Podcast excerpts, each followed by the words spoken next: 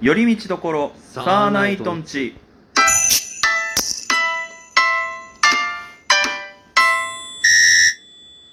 どうもサーナイトつるです、ミンです。よろしくお願いいたたししますます。さあえっ、ー、と年末スペシャルこれでラストにしようかと思うんですけどもと、まあ余韻っちゃ余韻ですけどもねねはいさあまあ今年1年もねまあいろいろあって、ねえうんもう、いやー、本当にね、うんあれですね、何ライブ出る回数、年々減ってき てますね。あれですね、あの、晩年のスポーツ選手みたいな感じですね、私も。だから、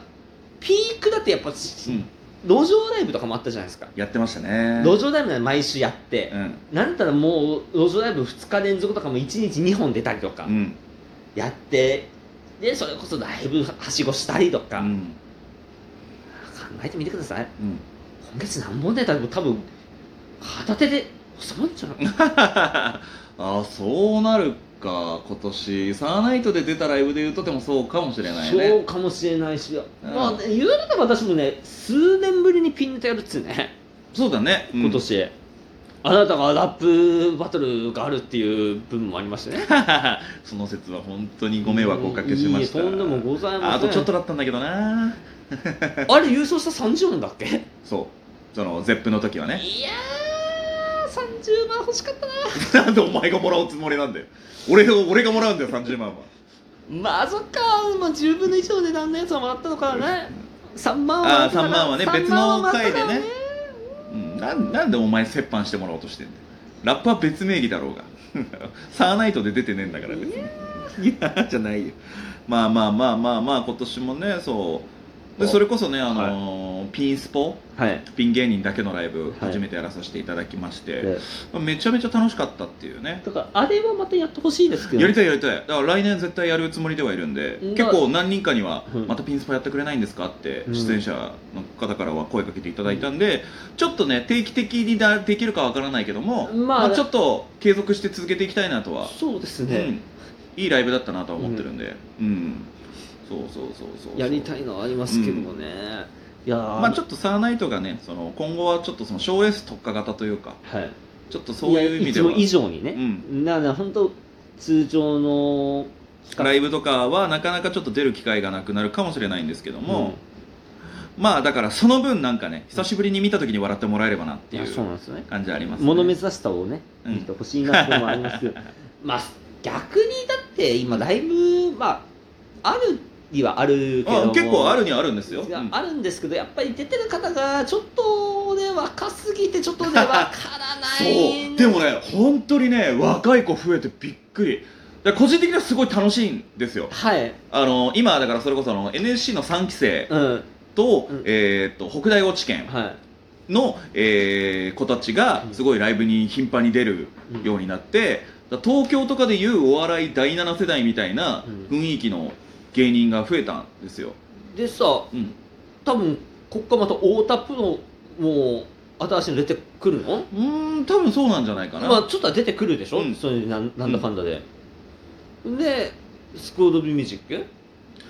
はやってないのあーどうなんだろうねだからあそこだって下手もすればちょっとまたちょろっと出てくる可能性もゼロではないそうだね、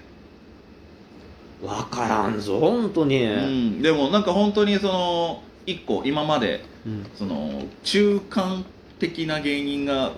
詰まってた状態で、本当にその明確にそのうん新進気鋭が勢いがすごいみたいな、いやー本当にねすごいね、うあと太田プロだってさその、う今もうトップのサブロックちゃん、 36号線ね36サブロックいて、うんでその下にカットマンか、うん、カッあトいマンや一応孫の手ああ孫のってい うなんだその感じああそこそこそううそうそう孫の手がいて、まああーその吉田とさっきまであのーうんセンチメンタルがいたんだけど、まあ、ちょっと解散して今里君が東京に行ってしまうとか伊藤君はちょっと多分やめてしまうまあのかなご卒業じゃないでうすか、んっていう形になってでしま現うのかな役引退すうる、んでまあ、カットマン、まあその下がそうだねカットマンカットマンも言うだって別に若くはないですから。そう年齢は全然ね、うん僕ら、僕より上でうん風味と同じぐらい、はい、私と確か同い年で。そうですよねさっさと東京で熱波師やれっつうのあいついやいやいやいやいやまあまあまあまあそれはね、あのーかか彼もやっぱ家庭がありますんでねな家庭あるからねでそうだだよねからその下がいないんですよね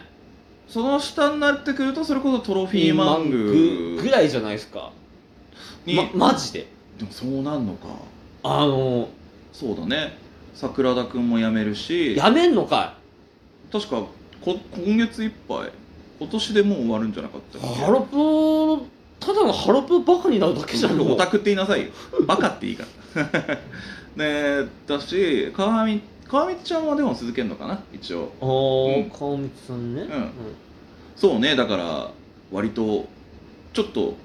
間口がちょっと狭くなったというかで世代芸人が減ってしまったみたいなところであるけどマカちゃんをソールドアウトするわけでしょ来 ソールド売り切れるんだなまあ来月来年の3月に、えー最後のライブをやって、まあ、解散という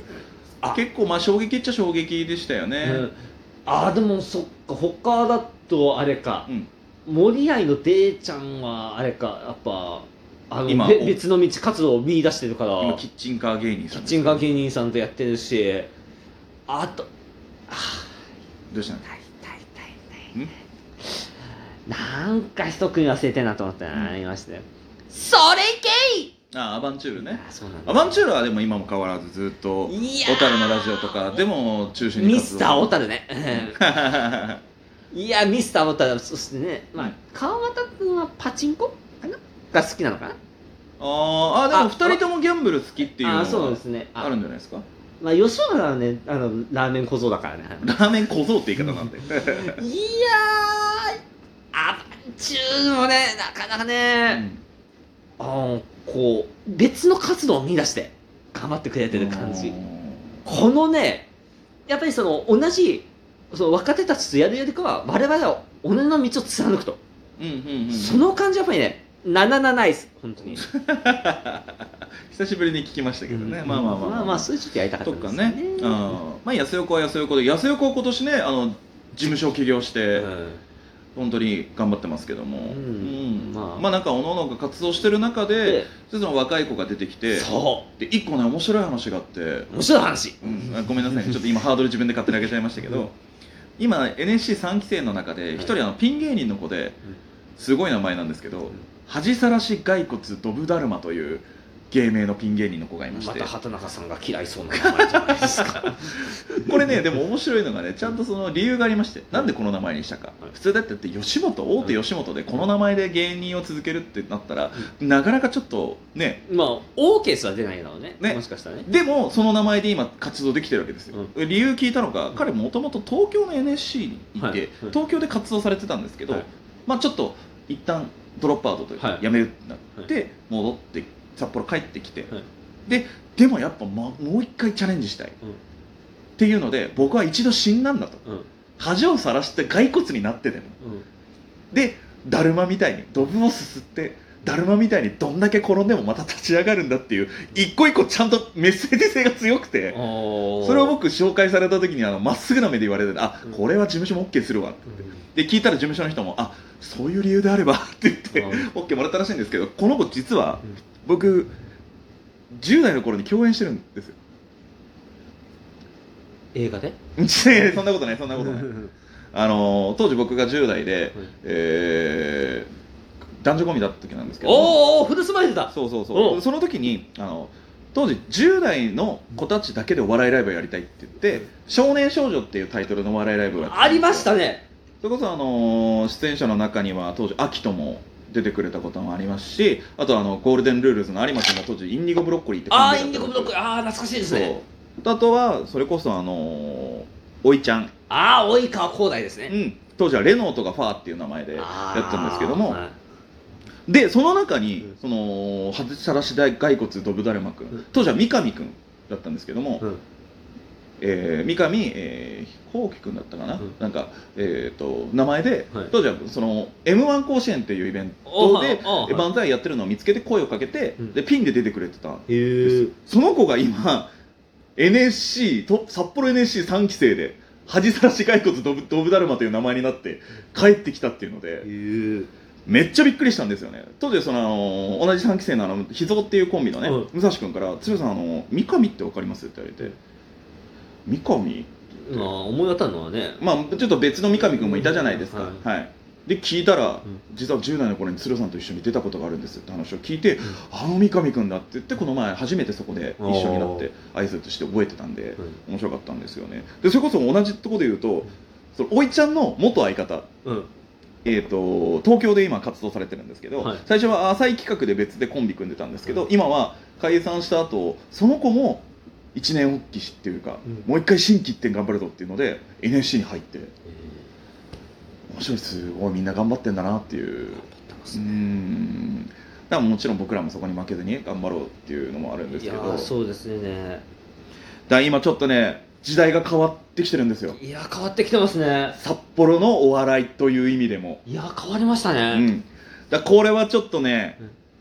ここの環境が変わった中で僕らは変わらないんじゃなくてここからどう変われるかだと思ってるので、はいちょっとより一層気合い入れて頑張らないとなそうとですはね思うんですけどもね、まあ、それも含めてちょっとまあ本当に久しぶりのラジオトークで、はいまあ、ちょっと1年振り返りつつ、うんいや、でも僕別にねずっと何もやってなかったわけではないのでですそのからねうんうんだからまたあれですねちょっと不定期ですけどまたやりたいですね、うん、そうだねそれはもちろんそれがいいかなとは思いますので、はいうんまあ、のらりくらり、はい本当に寄り道どころなんでこれは、はい僕らにとっての寄り道どころみたいな感じにもなってますけど、はい、また何かよかったら聞いていただけたらなと思います、んまあ、ちょっとライブで出た回数が少ないっていうのもあるんですけども、まあ、はいさあないと、えー、おのおのピン含めて今年1年本当に皆様お世話になりましありたが、とうございましたえー、2023年はよりちょっとさあないとも成長していけたらなと思いますのでよろしくお願いしますというわけでございまして以上寄り道どころサーナイトンチでしたサーナイト鶴でした海でした良いお年をうん